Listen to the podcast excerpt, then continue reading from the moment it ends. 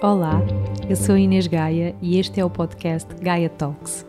Este é um espaço de partilha autêntica que tem como propósito trazer a cura, a espiritualidade, o empoderamento e o despertar de consciências. Sejam todas muito bem-vindas e bem-vindos a esta jornada de regresso a casa.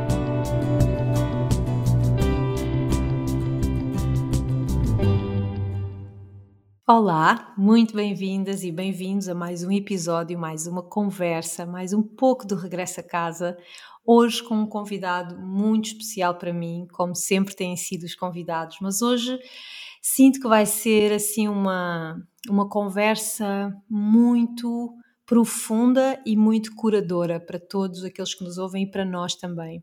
Quero-vos apresentar, talvez alguns de vocês já conheçam, o Fábio Manzoli. Ele é um grande, grande impulsionador da masculinidade saudável no Brasil e no mundo. é um, um grande homem que levanta a bandeira do sagrado masculino. Ele é palestrante, é mentor, terapeuta. Sinto que, que também é feminista, que defende muito a equidade de género um, defende muito os direitos das mulheres e esta cura do feminino em mulheres e em homens. Portanto, para mim, ele é um grande irmão, tem sido assim um, um grande prazer para mim vê-lo na sua jornada e hoje tê-lo aqui é uma grande honra ter este homem da nova era. Bem-vindo, Fábio. Muito obrigado, minha querida irmã, pela introdução, pelas palavras de carinho. Muito feliz de estar aqui compartilhando um pouco hoje do meu estudo, do meu trabalho.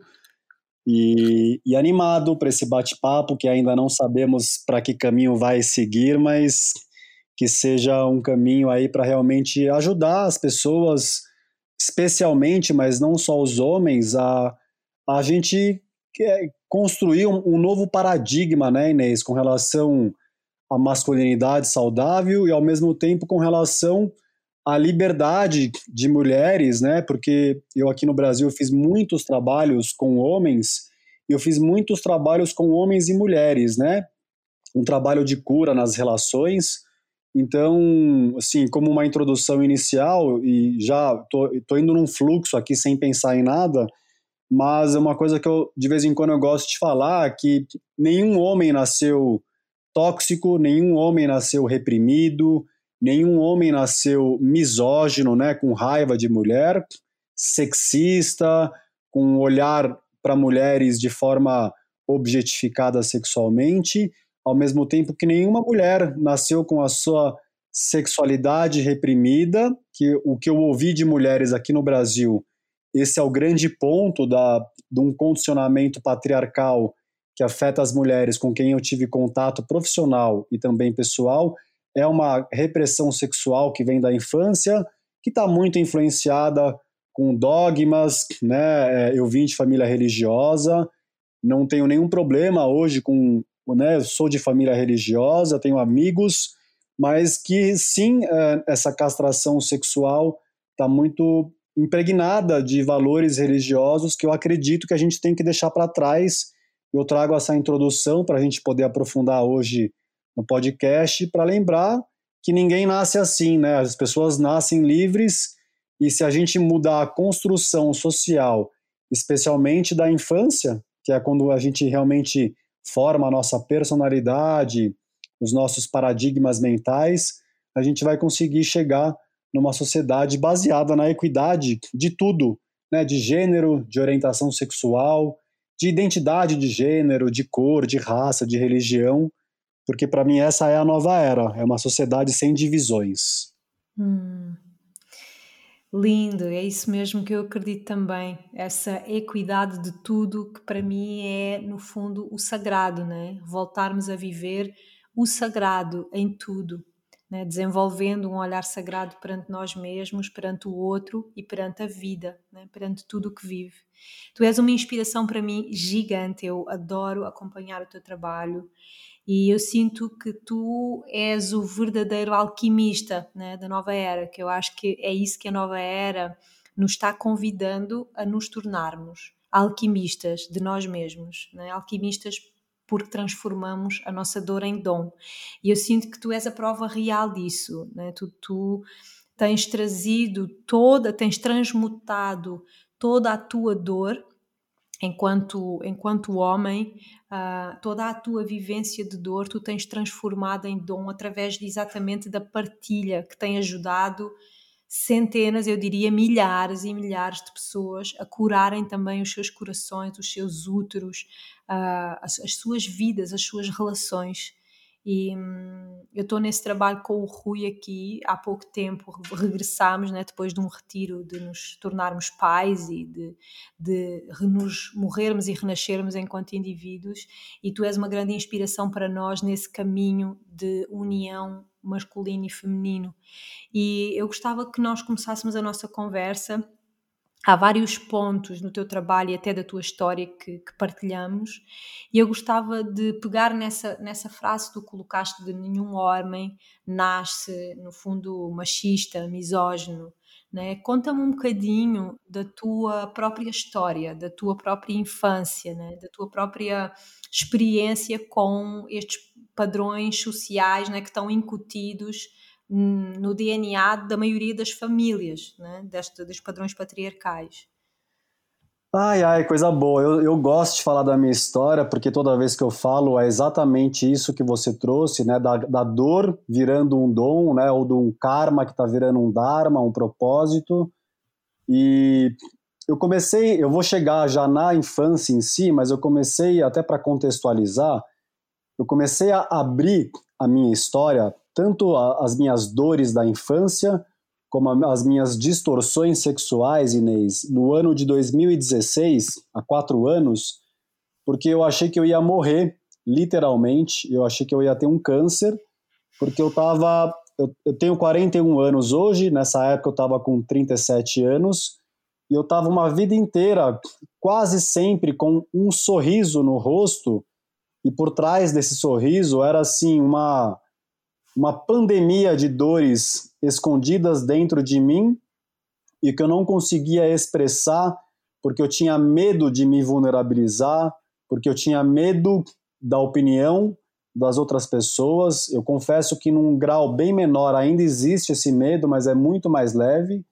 Mas então eu era um cara que eu era muito bem olhado pelas mulheres amigas e também pelos amigos, mas especialmente por mulheres, porque em 2016 eu estava já há sete anos nessa busca da espiritualidade, do autoconhecimento. Eu fiz muitos cursos em linhas diferentes da espiritualidade, quase sempre com foco em meditação, respiração, yoga e, e a sombra, né? Eu sempre tive uma, uma coisa de gostar de olhar para minha sombra para poder me entender e me resolver, né?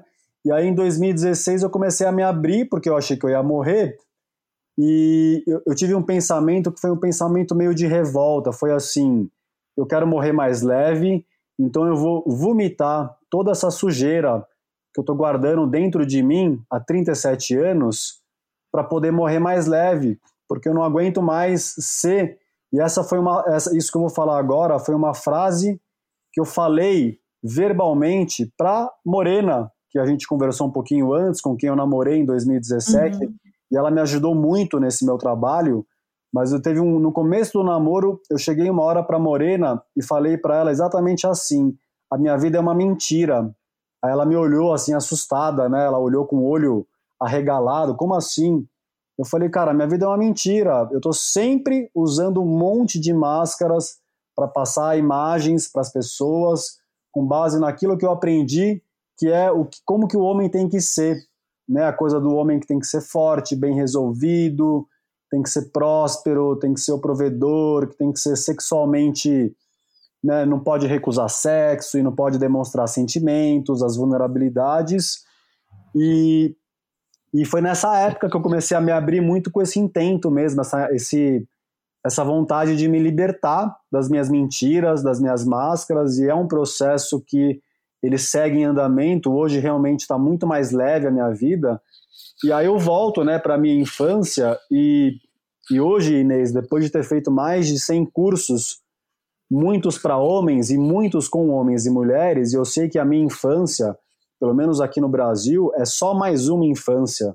Né? Eu falo às vezes, a minha infância ela não é minha, ela é nossa, porque é, uma, é, uma, é um coletivo de homens que tem uma história muito parecida com a minha, e com nuances, né, com detalhes diferentes, mas que as histórias são muito comuns, né, de então o meu ponto de infância, assim, né, eu, eu nasci prematuro, eu quase morri no parto, literalmente, e então eu era uma criança no começo da minha vida, eu tinha muita convulsão, porque eu tive uma má formação no meu cérebro, demorou acho que um ou dois anos para isso ser resolvido, eu tinha muita convulsão, eu era uma criança muito frágil, e aí hum. eu tenho um pai que é aquele bem o estereótipo do homem bruto, que hoje está bem melhor também, mas naquela época ele era aquele cara de filme, assim, o fazendeiro super macho que anda com uma faca na, na cintura, um canivete na cintura e que trata todo mundo mal,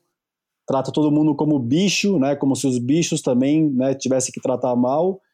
E aí então, assim, eu fisicamente eu apanhei muito pouco, mas apanhei, tomei umas surras de cintas, mas que foram leves, assim, não foi nada que, até hoje, não foi nada que me marcou e que, que eu percebo como um trauma, mas a grande marca da minha vida, e isso é uma coisa que eu já falei, graças a Deus, inúmeras vezes, eu lembro que a primeira vez que eu falei disso, que eu vou falar agora, Inês, eu tremia, mas eu tremia, assim, parecia uma máquina de lavar, tremendo, tremendo, porque tanta dor que era para falar sobre isso, que a partir dos meus 3 e 4 anos de idade, eu ia dormir e eu tinha medo do bicho-papão. Eu não sei se aí em Portugal isso é um nome familiar. Uhum.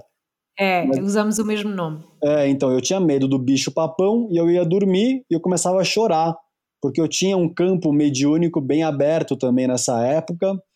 Então eu chorava achando que o bicho-papão ia vir me pegar, né? Eu tinha 3, 4 anos e aí o que essa foi a grande marca da minha vida, porque o meu pai ele chegava na porta do meu quarto e eu chorando, e aí ele olhava para mim e, ele falava com uma voz, ele, ele, não gritava, mas ele falava com um, um tom de voz de ódio, de muita raiva e muita ameaça. E aí ele falava para mim: engole o choro, se não vai ter. Engole o choro, se não vai ter. E o vai ter, né? Tipo, vai ter uma surra, vai ter uma agressão. Uhum. E ele falava isso para mim segurando um chicote de boi, porque ele era fazendeiro mesmo. Então ele tinha um chicote de couro grande. Então ele segurava numa mão o chicote, e a outra mão ele apontava para mim, né? Naquele, aquela, aquela uh, expressão de ameaça, com a, a mão em riste, assim, o dedo em riste e uhum. falava: engole o choro se não vai ter, engole o choro se não vai ter. E, e recentemente eu fiz um vídeo no meu Instagram para falar sobre essa cena, porque eu tive um insight que o que me dava mais medo não era nem o chicote, mas era ver na, no rosto do meu pai um ódio velado. Eu sentia realmente medo de dele me matar, dele me bater até assim acabar comigo. E então esse foi o, talvez o principal ponto, assim, né? Mas eu lembro também, tipo, eu tinha medo do escuro. E aí meu pai me trancava no escuro, no quarto escuro até eu parar de chorar. Eu tinha medo de insetos, de baratas e, e essa época eu morava no interior também, meio que uma casa de campo e tinha um banheirinho pequenininho na casa que ele era é, ele, ele era infestado, ele tinha muito muita barata dentro e meu pai me trancava lá dentro até eu parar de chorar. Então, até hoje eu tenho 41 anos, eu, até hoje eu tenho um pouco de aflição com baratas. Até hoje uhum. eu, eu durmo no escuro sozinho, mas assim não é a coisa mais confortável para mim. Mas a cena do engole o choro se não vai ter foi uma marca da minha vida, porque eu comecei a me reprimir totalmente as minhas emoções, porque eu aprendi ali que eu não podia expressar minhas emoções. E, e isso reverberou na minha vida inteira, Inês, até quando eu comecei a falar sobre isso, e aí eu comecei a ressignificar essa história, consegui perdoar o meu pai com relação à minha infância, mas eu sofria de baixa autoestima muito grande, assim, muito crônica. Eu tinha pânico de falar em público, né? E hoje eu dou palestras sobre masculinidade. Eu adoro falar em público, mas eu tive pânico de falar em público toda a minha infância, até a faculdade. E, na verdade, eu tive pânico de falar em público até quando eu comecei a abrir a minha história. E aí começou a diminuir esse medo de três anos para cá só. E, Então, na minha adolescência, eu tive severas dificuldades nas escolas. Eu sofria bullying porque eu não conseguia criar laços nem com os amigos e também na adolescência, que foi a fase mais difícil, porque eu não conseguia é, paquerar as meninas. Eu tinha muita insegurança com relação a mim e era realmente assim um inferno mesmo a minha vida, sempre com um sorriso no rosto, né? Eu não demonstrava para ninguém as minhas as minhas questões. Tive muito apoio de uma das minhas irmãs de sangue, porque ela a gente é muito sintonizado, ela percebia as minhas aflições mesmo sem eu falar para ela. E a gente tem uma idade próxima, então ela sempre buscava me trazer para as festas que eu nunca era convidado. Então é, era um sentimento de rejeição constante. A minha irmã percebia de, em algum nível sutil e me trazia para as amizades dela, mas essa era a minha vida, né? E aí as coisas começaram a mudar para mim quando eu comecei a usar drogas, quando eu tinha 22 uhum. anos. Eu, eu, tive uma fase de uns dois, três anos bem intensa de usar aqui no Brasil. Tinha festas rave, que ainda tem, né? Mas eu não vou mais faz tempo. Mas aí eu comecei a usar êxtase, LSD, e isso começou a, a me abrir, pelo menos no momento das festas. Eu conseguia ser honesto, conseguia me expressar amorosamente, me expressar emocionalmente com homens, com mulheres. E eu comecei a, a sair um pouco do sistema que eu vivia, e aí eu conheci um outro sistema que naquele momento fazia sentido para mim, porque eu conseguia ser eu de verdade, pelo menos no momento em que eu estava sob efeito das drogas, né? E aproveitando, eu não faço apologia nenhuma das drogas, eu encontrei depois um outro caminho que eu vou partilhar, mas naquele momento eu não conhecia esse outro caminho, então foi importante para mim. E aí eu comecei a perceber que eu queria viver aquele mundo que eu vivia nas raves, só que sem as drogas. Né? Eu, queria, eu queria poder me expressar daquela forma sem ter que ter bengalas ou qualquer tipo de artifício para que eu pudesse me expressar emocionalmente, ser carinhoso com homens, com amigos, com mulheres, com amigas. E aí, enfim, né? E aí eu estou sendo assim um pouco mais sucinto, depois você me traz as perguntas. E claro. aí, isso foi na altura dos meus 22 anos, essa fase de drogas. E aí, com 30 anos, eu tive meu primeiro contato com a espiritualidade. Eu tive realmente, tive realmente e literalmente, no sentido mais profundo que eu conheço, o primeiro contato com Deus, sem pensar em Deus. Eu, eu realmente senti a presença dentro de mim, num verdadeiro êxtase que eu acessei num curso de respiração que eu fiz há 11 anos e que foi um, um turning point na minha vida porque aí eu descobri, comecei a descobrir as ferramentas que me propiciavam ter o que eu conseguia acessar com as drogas, mas com as ferramentas naturais de respiração, de meditações ativas, de meditações normais, de yoga e etc. E aí virou a minha vida, né? Ela caminhou para a espiritualidade e autoconhecimento nesses 11 anos e continuo, né? Realmente buscando me limpar e, e trazer cada vez mais clareza até eu tenho realmente um chamado da iluminação. Não é uma obsessão hoje, já foi uma obsessão, mas não é mais. Mas eu tenho um chamado, um feeling que, eu, que é isso. O meu caminho é esse de seguir me iluminando por dentro, porque eu acredito que uma hora a gente consegue acender toda a luz interna e clarear toda a sombra que existe dentro de cada ser humano numa, num nível diferente, e uma hora a gente acaba o que eu chamo que é o jogo da terceira dimensão.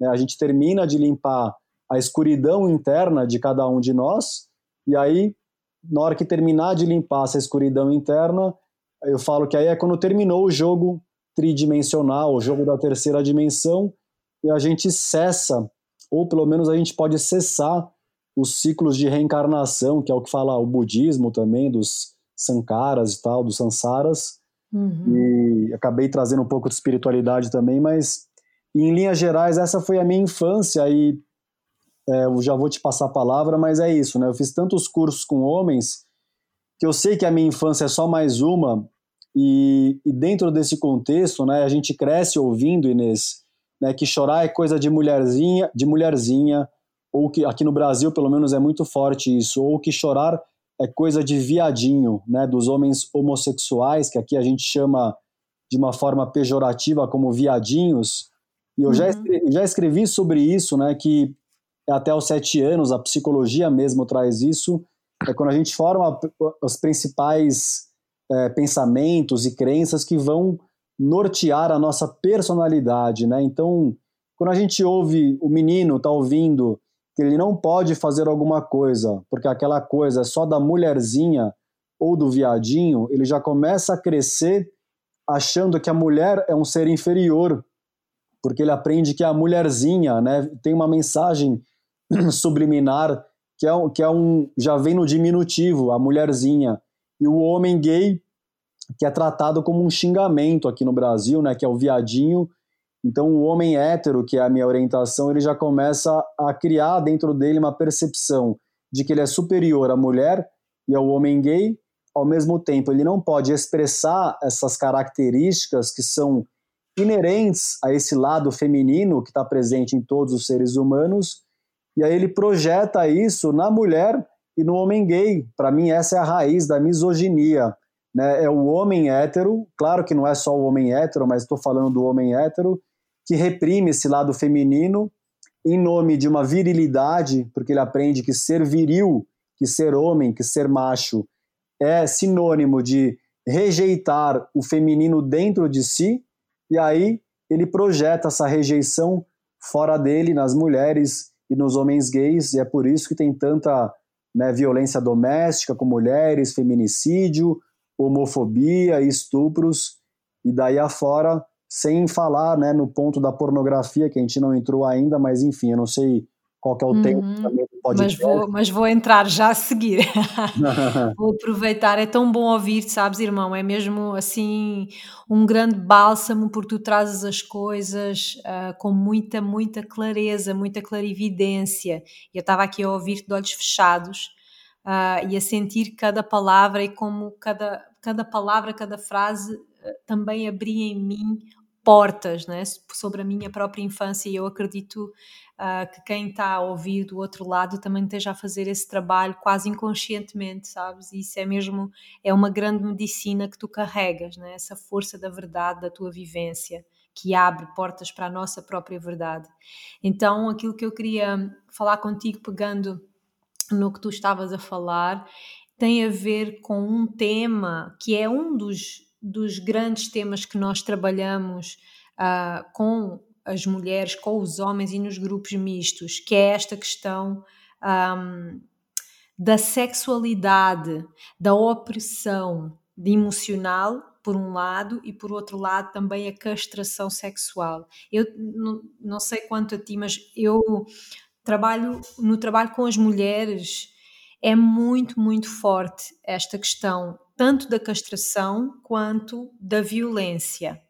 Eu sinto assim que hum, nos grupos cerca de 60% das mulheres elas já sofreram algum tipo de violação, de abuso uh, sexual na infância ou adolescência, ou até mesmo nas relações com os companheiros já em adultas. Uh, e praticamente 80% das mulheres, 85% das mulheres viveram castração sexual, ou seja, uh, na fase. Eu fui uma delas e, e, gostava também de trazer isso para aqui, uh, representando, que eu sinto que é isso que nós acabamos por fazer no nosso trabalho, nós acabamos por dar voz a quem está no silêncio, que são muitas, muitas pessoas neste momento e que aos poucos vão saindo desse silêncio. Uh, então eu fui uma dessas meninas que fui altamente castrada na minha sexualidade entre os meus 5 anos, 8 anos, em que todos nós, homens e mulheres, estamos num, num, primeiro grande contacto com a nossa sexualidade, explorando os nossos genitais de uma forma inocente, uh, os mamilos, tocando o corpo e tomando esse contacto com o prazer. Então eu queria deixar aqui a minha vivência e também passar-te a palavra de qual tem sido a tua experiência com os homens uh, com quem trabalhas e até a tua, se for o caso, mas eu queria deixar esta vivência de que sempre que isso acontecia na minha infância, um, eu era castrada por algum adulto. Cheguei a ser castrada pela minha mãe, uh, pelo, por um tio meu. e coisas que eu recalquei e que só agora, em conversas com as minhas tias e primas mais velhas, uh, elas contam né, que, que eu um dia estava a mexer nos mamilos e que chegou o meu tio e mandou-me calar e disse que aquilo que era pecado e que eu, ao comportar-me daquela forma, uh, não era uma, um, uma boa menina, enfim, coisas até que eu recalquei e que, e que me têm chegado nos últimos anos, porque também tenho investido muito nessa cura com a minha sexualidade. O que é que isso teve para mim de espelho na minha vida? Uma má relação com o meu corpo, uma falta de autoestima, um estar constantemente a querer ser perfeita, a, a, a encontrar todos os defeitos e mais alguns, e obviamente grandes bloqueios a nível sexual que só agora, porque vivi outras relações antes de, desta minha relação atual com o Rui, mas só agora nesta relação onde eu consegui verdadeiramente criar um espaço de cura, né, de intimidade, é que eu consegui ir a esses bloqueios ao nível do prazer. O bloqueio era uh, uh, o, o associar o prazer à culpa e aquilo me, me, me transtornar enormemente de uma forma inconsciente. E um, isto só para dizer e para dar também o meu exemplo como mulher uh, da influência desta cultura do abuso né, e desta cultura do pecado e desta cultura da culpa um, da influência que isso tem em nós e nos nossos relacionamentos, na forma como isso vai espelhar o nosso relacionamento com o nosso corpo e com a outra pessoa com quem queremos partilhar uma sexualidade. Então tudo se torna uma mentira, tudo se torna raso. Um, e, e, agora passo a bola assim para tu me contares como é que tem sido a tua experiência a este, neste campo assim com as mulheres. Muito bom, muito, muito, muito bom. É, eu, eu tenho uma, um, um, pensamento, Inês, falando um pouco de novo do Brasil, porque eu acho que é parecido, mas né, não sei se é igual, que a forma que, a, que a gente cria meninos e meninas, eu estou falando de um padrão, que pode ter gente que está fora do padrão, mas eu vou falar do padrão geral. É um padrão que é o padrão de criar a violência contra a mulher, inclusive a violência sexual. Eu não estou dizendo isso para passar a mão na cabeça de nenhum homem que cometa qualquer tipo de agressão sexual. Eu estou só trazendo essa reflexão para a forma como a gente está criando as crianças, que para mim é um sistema que no futuro vai, vai criar violência contra as mulheres. Porque aqui no Brasil é assim: o homem né, tem a caixa do homem, né? Tem, tem várias coisas que não pode chorar, não pode sentir medo, não pode, tem, não pode brochar, não pode negar sexo. E quanto mais mulheres ele se relacionar sexualmente, mais homem ele é. Né? Esse é um dos pontos mais fortes. Né? Quanto mais mulheres ele transar, uhum. ele levar para a cama, mais macho ele é. A mulher, do outro lado, quanto menos ela se relacionar sexualmente com menos homens, mais, é, mais legal ela é, no sentido da mulher recatada e do lar, da mulher direita, né? E aí, de novo, para mim tem muito influência de, da história das religiões de uma forma geral. Então, o homem cresce uh, entendendo que ele tem que sair com todas as mulheres, e a mulher cresce entendendo que ela não pode se relacionar com é, tem que ser com o mínimo de homens possível, porque senão ela vai ser taxada de prostituta. É, e aí, assim, de mulheres, o que eu mais ouvi, vou ser bem breve, daí eu vou entrar realmente na parte dos homens, mas eu ouvi muita história de mulheres, exatamente o que você trouxe, Inês, que na infância a mulher está lá com 5 anos tocando a vagina dela, está sentindo prazer porque é erógeno, porque dá prazer, mas ela não está com pensamentos sexuais, obviamente, e vem algum adulto e fala: tira a mão daí porque isso é feio, isso é sujo e é pecado, e aí a mulher cresceu, virou adulta e não consegue ter orgasmos porque ela, ela acaba é, relacionando o prazer sexual com a culpa, porque é pecado, porque é feio, porque é sujo. Então é uma quantidade enorme de mulheres que eu já ouvi essa história.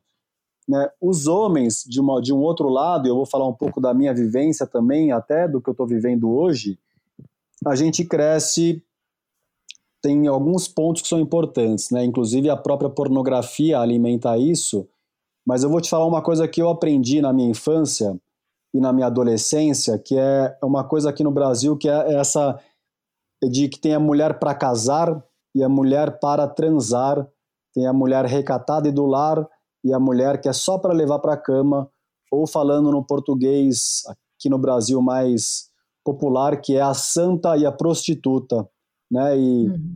e esse, isso é uma coisa que até hoje me influencia, né? Eu, eu tô há, há um mês e pouco é, solteiro, que eu estava com uma antiga maravilhosa companheira e a gente terminou a história como casal de namorados.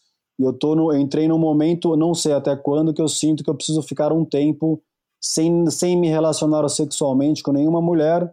Eu não sei o porquê, mas é um feeling, uma intuição que eu preciso dar um break, porque eu estou realmente mexendo na minha sexualidade. Eu sei que tem coisas acontecendo, eu não sei o que é, mas eu fiquei com esse feeling de que eu tenho que dar um tempo de, de me relacionar. E aí, enfim, veio a quarentena até para fortalecer isso. Mas eu aprendi, entre aspas, essa coisa da mulher, das, dos dois tipos de mulher, com mulheres, né, com pessoas, com mulheres da minha família, é, que quando eu fui crescendo, às vezes eu estava numa praia e tinha uma mulher com o biquíni fio dental.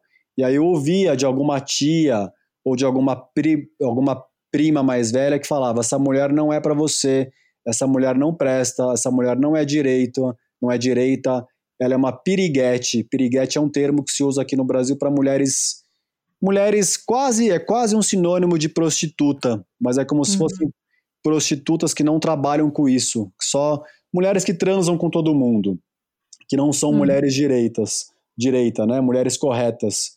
Então eu aprendi isso com mulheres, né? E sempre que eu trago essas coisas, nunca é de coração mesmo isso, nunca é para apontar o dedo e falar, ah, é porque a mulher também é isso, não sei o quê. Não, é para trazer reflexão sobre o que, que a gente aprendeu, o que está dentro de nós, para a gente olhar para dentro e perceber aquilo que existe de coisas que não são alinhadas com o amor incondicional e, e com preconceitos patriarcais para que a gente possa, através da tomada da consciência, né, dessa consciência sobre si, a gente comece um trabalho de ressignificar e se libertar de coisas que já não fazem sentido, né? Então tem esse ponto, né? Isso leva, né? Então o homem ele cresce é, já de, em algum lugar inconsciente com raiva da mulher, porque ele tem que reprimir a mulher que está dentro dele pelos condicionamentos. Só que ao mesmo tempo ele sabe que ele tem vontade de chorar, ele sabe que ele tem a tristeza, ele sabe que ele tem tudo isso e ele vê que só a mulher pode expressar. Em algum lugar, isso, e eu te falo pela minha vivência, isso estimula, porque gera quase que uma inveja, sabe, da mulher que pode ter uma liberdade que ele não tem, que ele tem que estar uhum. sempre preso numa armadura. E não é à toa, né, Inês? É uma coisa que eu falo muito, que isso é uma estatística que eu acho que é global, ou pelo menos do Ocidente, que 80% dos suicídios quem comete é o homem. Isso é uma estatística que quem quiser depois pesquisa no Google, inclusive da Organização Mundial de Saúde traz, tá lá, só pesquisar no Google. Então, então o homem cresce já com essa, é, com essa inconsciente repressão na mulher, porque ele reprime a mulher dentro dele. Ao mesmo tempo, ele cresce ouvindo que tem mulher para casar e mulher para transar. Quanto mais homem ele, quanto mais mulher ele se relacionar, mais homem ele é, ele cresce aprendendo que a mulher é um objeto sexual para ele fortalecer a virilidade dele. E ao mesmo tempo, e aí num nível mais profundo, que é para suprir uma carência que esse homem tem é, no sentido do amor, do afeto, né, uma carência afetiva né, que o homem tem e que ele quer cobrir, ele quer preencher essa carência com sexo compulsivo, com masturbações compulsivas, porque no momento do orgasmo tem aquele êxtase, né, onde a gente consegue deixar para trás todas as nossas dores que estão escondidas e ao mesmo tempo, é, né, o cara está se relacionando com a mulher, ele, ele, o ego dele infla porque ele sente que ele é mais homem, que ele é mais viril, que ele é mais macho e acaba tendo essa visão da mulher como um objeto para suprir as necessidades biológicas, emocionais do homem, e aí vai para o lado da pornografia, que é a manifestação da mulher, exatamente, a, a pornografia tradicional, né? Tem uma pornografia uhum. nova que eu não conheço, mas a tradicional, antiga, a mulher é sempre um objeto, a mulher está quase sempre sentindo dor, ela está quase sempre sendo subjugada, ela nunca tem voz, ela está lá simplesmente para satisfazer o prazer do homem, né? Ela nunca tem, está sempre numa posição de submissa.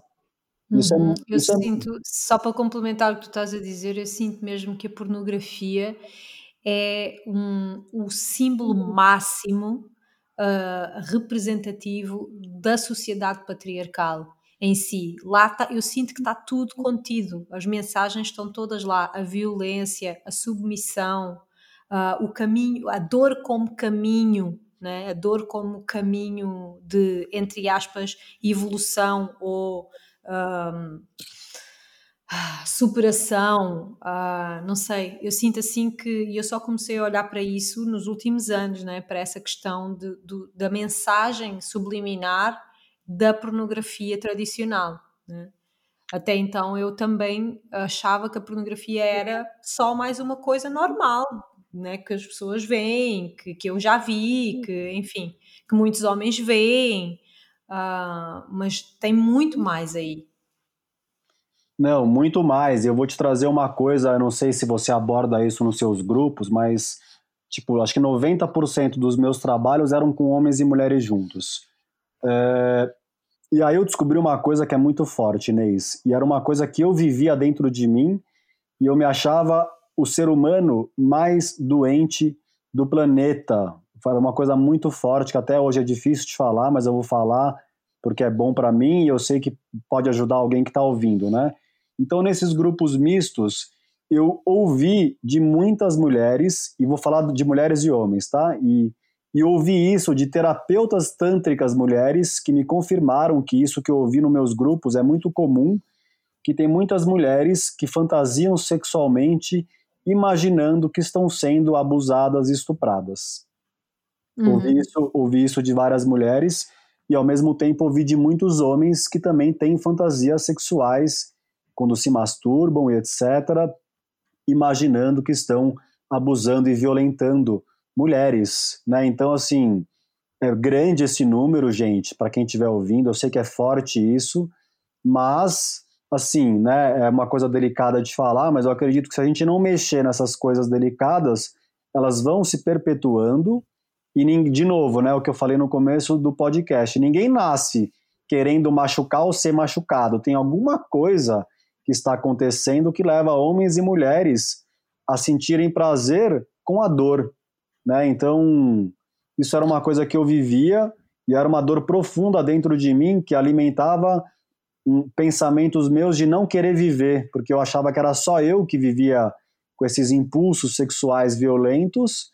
E aí depois que eu descobri que isso está em muitas pessoas, já me trouxe uma leveza, porque eu falei, cara, o problema não sou eu, então.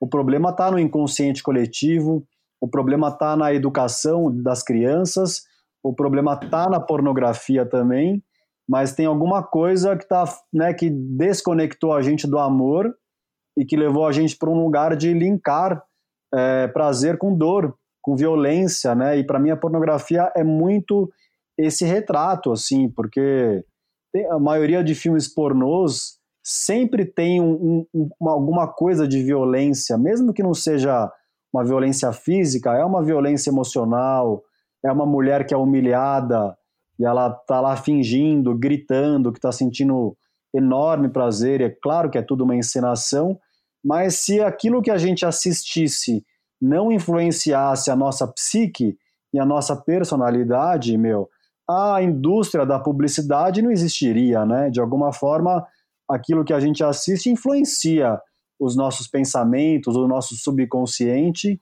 E eu realmente eu parei de ver pornografia, Inês, faz quatro anos. E foi assim, num insight que eu tive mesmo, assim, de repente desceu uma informação que, que para mim, é, depois ela foi tão lógica, né? Mas assim, eu tenho um sonho de ter uma filha. É, eu não sei o porquê, eu tô aberto a ter filho também, mas o meu sonho de dentro, a coisa que é, nossa, assim, se Deus falar, Fábio, você vai ter um filho, escolhe, eu falo, Deus, assim, pelo amor de Deus, manda uma mulher. É o sonho da minha uhum. vida é ter uma menina.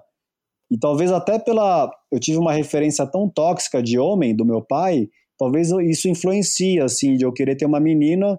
E nesse dia, em 2016, eu nunca vou esquecer, me veio realmente um insight que desceu assim por mim, e, a, e era, a, a, a informação é mais ou menos assim: pô, eu tenho o sonho de ter uma filha, né? E eu tenho três irmãs, eu tenho uma mãe que foi muito presente, um pai que, quando presente, foi muito difícil, depois ficou ausente. Então eu sempre fui rodeado de mulheres, né? E, e, aí, e aí me veio isso da indústria pornográfica como alguma coisa que alimenta a cultura do estupro. E não foi uma coisa que eu fiquei pensando, depois, depois virou um pensamento. Mas na hora foi só um insight, assim, que falou, cara, a pornografia, ela está alimentando a violência contra a mulher. Eu tenho o sonho de ter uma filha, e daquele dia em diante, faz quatro anos, eu não tive que me segurar para não ver pornografia. Minha vontade passou e depois eu, eu, já escrevi sobre isso, né? Que depois ainda me veio quase que uma, uma, uma culpa, porque me veio um pensamento, né? Que pena que eu tive que pensar em querer ter uma filha para ter esse insight. Que pena que não foi pelas mulheres de uma forma geral. Ao mesmo tempo, né? Eu não fiquei muito nisso, que eu falei que bom, porque eu nem tenho a filha. Eu nem sei se eu vou ter. Então, sim, mas, mas, veio, né? Veio esse insight com uma filha que pode ser que venha em algum momento, e pelo menos realmente me tirou da pornografia, de ter vontade de ver pornografia, que foi realmente um processo de cura para mim, assim, foi muito bonito e. Então, quando eu falo de pornografia nos grupos, né, como eu já usei muito, eu não julgo de verdade o homem que está usando ou a mulher que está usando, porque eu sei que está no sistema. Mas eu gosto sempre de compartilhar essas histórias, porque eu sei que em algum lugar elas vão começar a fazer movimento em quem está ouvindo, e alguma hora esse movimento vai virar uma chave e a pessoa vai falar: realmente, pornografia não tenho mais vontade de ver, e aí vai levar um tempo, né? E o tempo vai variar para cada pessoa, né? Uhum. É, fica a sementinha, né? É aquela sementinha que fica lá vibrando Exato. e no momento que tiver que ser, ela floresce, né? ela germina. Exatamente. Exatamente. Um, eu queria só tocar aqui mais, em mais um ponto que eu acho que pode ser muito interessante para os homens que estão a ouvir este podcast, para as mulheres que estão a ouvir, que estão em relacionamentos, que é esta questão um, dos abusos, né? que eu tenho muito esta visão mais no universo feminino, né? dos abusos sexuais a mulheres. Mas existem muitos abusos sexuais nos homens e nas partilhas que eu faço às vezes com o Rui, do trabalho que ele desenvolve com os homens, vem muito este tema quando os homens conseguem finalmente verbalizar e, e, fazer vomitar, como tu usaste essa expressão, que eu acho que é, que é a expressão certa neste caso, vomitar, uh, vem muito ao de cima o abuso em homens também na infância. Tu tens essa experiência também? Tenho muito, Inês. Eu vou te falar assim, né? Como eu fiz eu, assim, eu fiz um, mais de 100 grupos até hoje aqui no Brasil, e realmente um, pelo menos uns 90 tinha homens e mulheres. E, e aí aconteceu uma coisa que eu vou te falar sem nenhum exagero, 100% com base nas estatísticas dos meus grupos. Eu já escrevi muito sobre abuso sexual, então talvez eu atraia mais homens que sofreram abuso sexual do que a estatística do Brasil ou do mundo. Né? Eu, não, eu nem quero muito. Eu, não gosto muito de fazer comparações para não ir para um lugar de quem sofre mais, porque eu acho que não é esse o caminho. Eu acho que o caminho, e é esse o meu caminho de falar dessas coisas, é especialmente para os homens héteros, que para mim são o grande gargalo hoje do, do amor incondicional, pelos privilégios que a gente tem, de salários e de vários privilégios que o homem branco hétero tem, de perceber que em algum lugar a gente está todo mundo no mesmo barco. Por isso que eu gosto muito de falar sobre o quanto que o patriarcado e o machismo faz mal para o homem hétero, especialmente o homem branco hétero, porque eu sei que, no, generalizando, sabendo que tem exceções, mas que esse homem, na hora que ele ouve falar de feminicídio, de homofobia, ele não se sensibiliza, porque na cabeça dele, lá no inconsciente, é tipo, isso não é um problema meu. Então eu gosto de falar do que acontece com os homens para ele perceber que é problema dele também, só que aí eu tenho que falar da dor desse homem, né? E então, ó, tipo, além dos suicídios, que hoje é uma epidemia que quase não sai na mídia, mas o ano passado a gente teve um homem se suicidando a cada 50 segundos. Essa é uma estatística da Organização Mundial de Saúde. E, mas sobre, e aí, nesses grupos que eu fiz aqui no Brasil, Inês, que eram grupos com respiração, com meditações e partilhas, eu fiz por 13 estados diferentes do Brasil. Eu viajei muito em 2017, 2018 e, e sempre veio um bom número de homens e de mulheres, né? Era sempre equilibrado, tinha um equilíbrio. Em todos os grupos que eu fiz pelo Brasil, por esses 13 estados, sem nenhuma exceção, eu ouvi mais casos de homens que sofreram abuso sexual na infância do que mulheres. Em todos. E assim, sempre tinha muitos casos de mulheres e muitos casos de homens. Não é que eu não recebia mulheres também. É isso que eu falo. A gente vive numa sociedade que o índice de abuso sexual na infância é altíssimo e quase ninguém sabe, porque é um tabu, né? Eu já ouvi, uhum. inclusive, crianças, homens e mulheres, que falaram: Ah, eu contei para minha mãe ou para o meu pai, mas eles não acreditaram em mim. E aí piora né, a situação, porque a criança vai se sentir mais culpada ainda. Então. Uhum. Eu o... costumo dizer que é uma dupla violação. Eu tenho muitos casos também de muitas mulheres que, que sofreram abuso e que, ao contar, não foram validadas, não foram uh, ouvidas, não foram vistas. E isso muitas vezes ainda magoa mais do que a própria violação. É, um, é uma dupla violação, essa não validação. Né? E o que eu sinto que hoje em dia uh, nós estamos curando, nós que trabalhamos com este tema, é no fundo criar um espaço, né? no fundo é quase que uh, ressignificar estas memórias celulares num espaço sagrado, num espaço de cura onde as pessoas podem finalmente ter um lugar onde podem ser validadas. Eu fui uma dessas meninas, né, que também vivi abuso.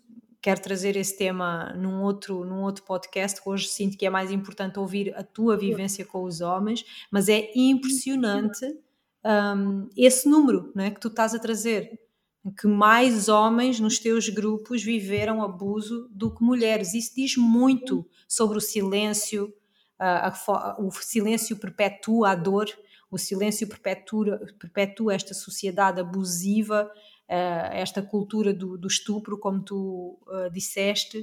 Um, é muito forte isto, muito forte. Estou a ouvir e estou aqui a processar mil coisas, sabes? é, é, muito mesmo forte, intenso. meu. Ah, eu queria falar mais uma coisa só que eu acho que é bem legal, Inês, para os homens, e para as mulheres saberem também, mas para os homens, sobre a sexualidade masculina, dos meus grupos e da minha experiência. Em 2017, eu estava na casa de uma amiga minha aqui no Rio de Janeiro, aqui numa outra cidade aqui do Brasil, porque é famosa, né, Rio de Janeiro, e a gente estava, é uma amiga minha, a gente estava vivendo uma fera, assim, uma relação colorida, né? a gente se beijava, tinha umas relações, e um dia eu acordei na casa dela e me veio essa coisa que eu chamo do vômito. Eu tava bem, eu tava bem no começo ainda de me abrir. E aí me porque foi uma época que eu comecei a, a lembrar de uma vez que lá para o ano de 2003, tipo 15 anos antes desse desse ano de 2017, mais ou menos 15 anos antes, que eu tinha tido uma experiência em que eu tinha tido atração por um homem. E até então tinha sido a primeira experiência minha de sentir atração por um homem. E, e foi muito difícil para mim na época. Eu tive atração, eu me masturbei pensando nesse homem, e depois eu apaguei isso da minha memória como se tivesse sido uma viagem só, tipo, sei lá, alguma coisa que aconteceu. Eu apaguei da minha memória. E aí em 2017 eu comecei a lembrar desse momento e comecei a me questionar se, né, o, por, porque eu comecei a lembrar também em 2017 que todos os momentos da minha, da minha vida que eu tive ciúmes muito forte em relacionamento amoroso, eu tinha ciúmes de homens que eu achava que eram mais bonitos que eu. Uhum. E aí eu comecei a lembrar das minhas cenas de ciúmes e lembrei desse dia que eu tive atração por esse cara, por esse outro homem. Eu tinha 23 anos na época. E aí, esse dia em 2017, eu acordei e escrevi um texto no Facebook e no Instagram sobre isso. E foi muito forte, assim, o texto. Eu li esse texto, eu lembro-me perfeitamente. Foi assim, tipo, foi, era texto que era assim, eu, eu nem corrigia o português para não dar tempo da minha mente questionar se eu deveria publicar ou não. Eu escrevia, apertava o send, se tiver erro, erro de português, vai com erro. E aí eu recebi mensagens de amigos meus que estavam vivendo o mesmo conflito que eu, que está relacionado com a homofobia, do cara questionar se ele é hétero ou se ele é um, um homossexual que está dentro do armário ou se ele é um bissexual. Eu recebi muitas mensagens e aí levei isso para os grupos de homens e comecei a compartilhar. Né? Falei, gente, ó, eu já tive atração por homem, mas eu me considero hétero, porque minha vida inteira foi hétero e eu acho que eu tive alguns momentos que eu estive homossexual, porque eu gosto de colocar a orientação sexual como uma coisa que pode fluir pelos pelas diferentes possibilidades, não uma coisa que tem que ser fixa durante toda a vida, uhum. para não, não ficar preso nisso. E aí, foi muito curioso, Inês, porque eu também achava que era só eu, né, que tinha vivido isso. e aí comecei, aí eu estava nos grupos, né, aí eu, sei lá, vamos supor que tinha 10 homens que eu, eu perguntava, quem aqui, dos homens que estão aqui, quem se considera heterossexual agora? Aí 10 homens levantavam a mão. Aí eu falava, ó oh, amigos, eu já tive atração por homem, a primeira vez que eu falei sobre isso foi uma libertação para mim. Então eu vou perguntar aqui para vocês, 10 homens, quem já teve atração por homem pelo menos uma vez na vida? A estatística é que metade levanta a mão. Metade. Uhum. Aí eu, e aí eu pergunto, quais de vocês já tinha falado sobre isso para alguém antes? Zero. Ninguém. E é um peso. Para o homem é um peso. Então, é, é, natural, é comum a gente ter, eventualmente, ter esse fluxo na orientação sexual. Não estou dizendo que tem que ser fluido, que tem que ter essa oscilação, mas só que pode ter e que isso não faz a gente menos homem, gente, né? Pelo amor de Deus, a gente tem que deixar para trás todas essas caixinhas aí, porque e para finalizar, né? A mulher tem o, o ponto G, né? Do, no, no clitóris e o homem tem o ponto P, que é na próstata, que é uma região de enorme tabu que os homens não exploram, a maioria pelo menos não explora, porque tem medo de isso, de novo, né? De, da de diminuir enquanto homens. Né? Exatamente, da virilidade dele ser colocada em xeque. Então, de modo que para mim existe uma ideia de que a mulher é, ela não tem liberdade sexual e que o homem tem essa liberdade sexual e para mim essa é uma, não é uma verdade, porque o, os homens não se permitem explorar, no, né, no, é uma coisa muito falocêntrica, e ao mesmo tempo eu sei que tem muitos homens que sofrem de ejaculação precoce e que também não falam sobre isso porque por vergonha, né? Então, a nossa sexualidade para mim tá toda bagunçada, tá relacionada com a infância, e a gente tem que começar inclusive a falar, e é difícil, mas de levar a educação sexual para as crianças como uma coisa natural, que é como deveria ser, né, Inês? Uhum. Eu acho que nós devemos começar a fazer o trabalho real de educação sexual, porque eu acho que na cultura que nós vivemos, pelo menos a minha geração, a tua geração e a geração dos nossos ancestrais, dos nossos pais, dos nossos avós, não existe, não existiu uma educação sexual. Aquilo que que eu ouvi na escola não foi educação sexual, foi uma coisa mais sobre anatomia e muito virada também para o medo, a coisa do temos que usar preservativo por causa das doenças, ou seja, sempre muito clínica, muito científica e nunca foi verdadeiramente uma educação sexual, senão em algum momento eu teria escutado que é natural eu tocar o meu corpo, que é natural que eu possa sentir prazer e que isso é bom, que sentir prazer é bom e que tocar o corpo é algo positivo e que vai trazer amor para mim, vai trazer amor e, e verdade para, as, para, os meus relacionamentos. Então, o que eu sinto é isso que tu estás a dizer: é nós começarmos a trabalhar com as nossas crianças, com os nossos filhos, com os professores, com as escolas, para começarmos realmente a, a criar uma educação sexual baseada na informação e no sagrado, nessa visão do sagrado, do corpo como um templo sagrado, dos relacionamentos como um lugar de intimidade e de partilha uh, sagrada e em verdade. Então, tudo isso. Um, nos mais novos, né? Na, na, nas escolas, nas crianças, porque está tá tudo aí, como tu disseste muito bem, está tudo na infância, está tudo no início, né? no nosso início, onde começa a história. Agora, para é. fecharmos aqui a nossa conversa, pelo menos esta conversa que eu quero muito que tu voltes cá, para explorarmos ainda mais aqui outros temas, um, o que é que tu sentes assim que, que será o, o, o primeiro passo para, para sairmos desta cultura do abuso? O que é que tu sentes assim que, que as pessoas que nos estão a ouvir um, podem começar por fazer nas suas vidas consigo mesmo?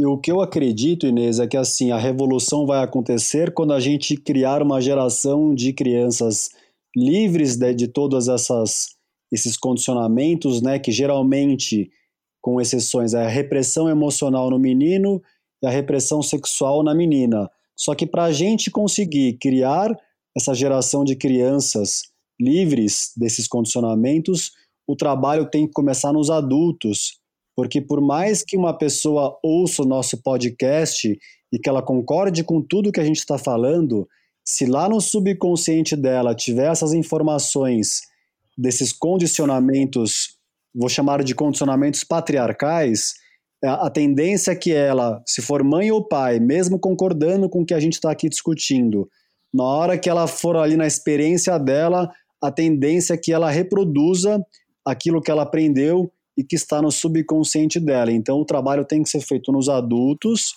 que estão que estão que percebem que foram criados dessa forma para fazer trabalhos que vão mudando o subconsciente e aí depois disso é, realmente é, criar as crianças de uma forma livre. E aí, assim, eu vou generalizar de novo que para mim as, os homens têm que fazer trabalhos voltados para especialmente abrirem a parte emocional e dos sentimentos, né, de, de algum lugar eles conseguirem fazer isso, né? Eu faço tanto atendimento individual como grupos online, presenciais, mas que ele busque algum lugar onde ele consiga começar a abrir as questões dele que estão escondidas e a mulher, no geral, tem que fazer trabalhos que ela consiga abrir também, claro, e trabalhos voltados para soltar é, a, a ideia que existe entre o prazer sexual e a culpa, porque tem ali uma energia que é uma energia maravilhosa, uma energia vital, né? Então, para a mulher poder se libertar também, assim. Eu acho que é muito nisso e, ao mesmo tempo, ter esses grupos mistos, porque é muito lindo a mulher, geralmente, né, assim, com sempre eu falo das exceções, mas geralmente está com raiva do homem pelo machismo, pelos abusos, assédio.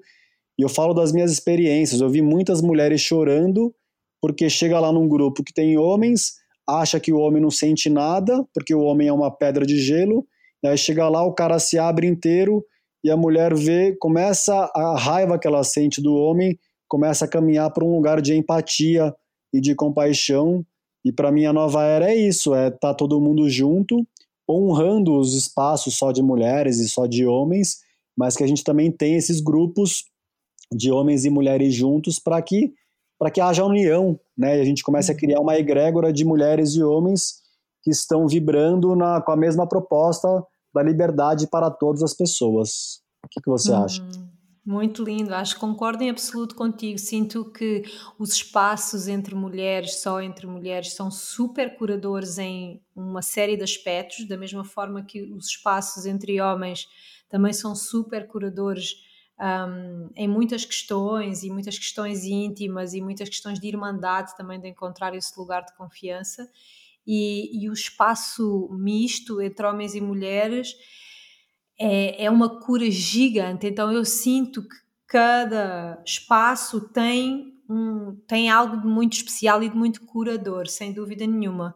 E a única coisa que eu acrescentaria ao que tu, ao que tu sugeres e que tu falaste é esta questão do silêncio né, do silêncio, de eu acho que o que perpetuou e o que segue perpetuando toda esta cultura tem muito a ver com o deixar passar, seja por medo, seja por negação, seja. Então eu sinto que sair do silêncio e dar voz, dar voz, colocar, como tu fizeste, exatamente como tu fizeste, vomitar, colocar para fora, encontrar um lugar seguro, um lugar onde, onde a pessoa se sinta um, ancorada para poder fazer esse processo, para poder fazer esse trabalho, mas fazê-lo. Então eu sinto que sair do silêncio uh, é uma grande chave para nós rodarmos e começarmos a perceber tudo isto que tu trouxeste neste podcast, perceber que os números, as percentagens são muito mais altas do que aquilo que nós imaginamos. Porquê? Porque não se fala, porque é tabu, porque está tudo na sombra. Então eu sinto que nós precisamos de iluminar to, toda esta sombra que é coletiva. Mesmo que nós não tenhamos passado por nenhuma destas experiências, alguém muito próximo passou, a nossa mãe passou, então está em nós também. Então eu sinto muito só de, de deixar essa, esse convite a quem nos está a ouvir e a quem ficou tocado com a mensagem que tu trouxe, trouxeste, com a tua verdade, que dê um passo no sentido de sair desse, da sombra, deixar que isso venha à luz, deixar de ser só uma dor solitária que vai corroendo. Então é este o convite assim que eu que eu deixo com muita, muita, muita gratidão por esta nossa conversa. Foi muito mais profunda do que, do que, do que eu podia ter imaginado. Agradecer-te muito, muito, Fábio, pelo teu serviço, sabes? E por tu teres, estares a trilhar esse caminho contigo com tanta verdade, com tanta genuinidade, com tanta humildade e estares a, a, a transbordar como uma missão. Isso é, é realmente para mim o que é transformar a dor num dom. Então, com essa tua missão também estás a despertar muitas, muitas, muitas pessoas. Então, só te agradeço. Meu irmão querido, espero que muito em breve possamos estar juntos, tu possas vir cá também partilhar o teu trabalho e a tua mensagem. Um, e assim, só gratidão mesmo que eu sinto. Obrigada. Eu que agradeço, adorei. Aí uma hora, ó, fluiu super rápido, uma hora e um minuto. Amei a conversa, estou à disposição. Se em algum momento quiser abordar algum outro assunto, eu adoro fazer podcast, adoro espalhar as coisas que eu estou estudando. Quero agradecer muito a você pelo convite. Quero fazer uma, uma breve partilha para agradecer ao seu companheiro Rui, porque uhum. quando, eu, quando, eu, comecei a fazer a ideia de fazer trabalho com homens, que eu estava namorando com a Morena, e eu estava ainda muito preso em muitas inseguranças e baixa autoestima, a Morena me falou do Rui, e aí fiz, lembro que fiz um Skype e ele foi uhum. muito querido, ele me deu uma aula me contou tudo que ele fazia no trabalho dele, foi muito importante para mim. Então agradeço a vocês e estou à disposição, meu. Com certeza uma hora estaremos juntos aí ou aqui no Brasil e vamos fazer coisas juntos para ajudar a espalhar luz para esse momento de transição, para a gente realmente construir essa sociedade baseada naquilo que Jesus Cristo chamou dos reinos de céus o reino uhum. dos céus dentro de nós, o reino de Deus aqui na terra, e que é isso que a gente está vivendo agora, e vamos fortalecer esse processo juntos. Arro. Obrigada, meu querido. Eu que agradeço. Até já. Até já. E espero, espero que vocês daí desse lado tenham gostado deste episódio. Eu sinto que este episódio foi, para mim, foi dos mais especiais até agora que eu gravei. Eu sabia que ia ser em tudo, com todos os temas que iríamos tocar, então espero que vocês tenham sentido também esta esta verdade e que a semente esteja agora aí a vibrar e, e a germinar em vocês. Deixo-vos um abraço e encontramos-nos na próxima semana para mais um pouco do caminho de regresso a casa. Até já! Obrigado, até mais, querida. Um beijo para todo mundo que está ouvindo. Se alguém quiser conhecer mais o meu trabalho, é no Instagram masculinidade.saudável. Muita luz ah. para todos nós. Obrigado, querida. Um beijo no coração de todo um mundo. Um beijo. Até mais. Beijão. Beijão.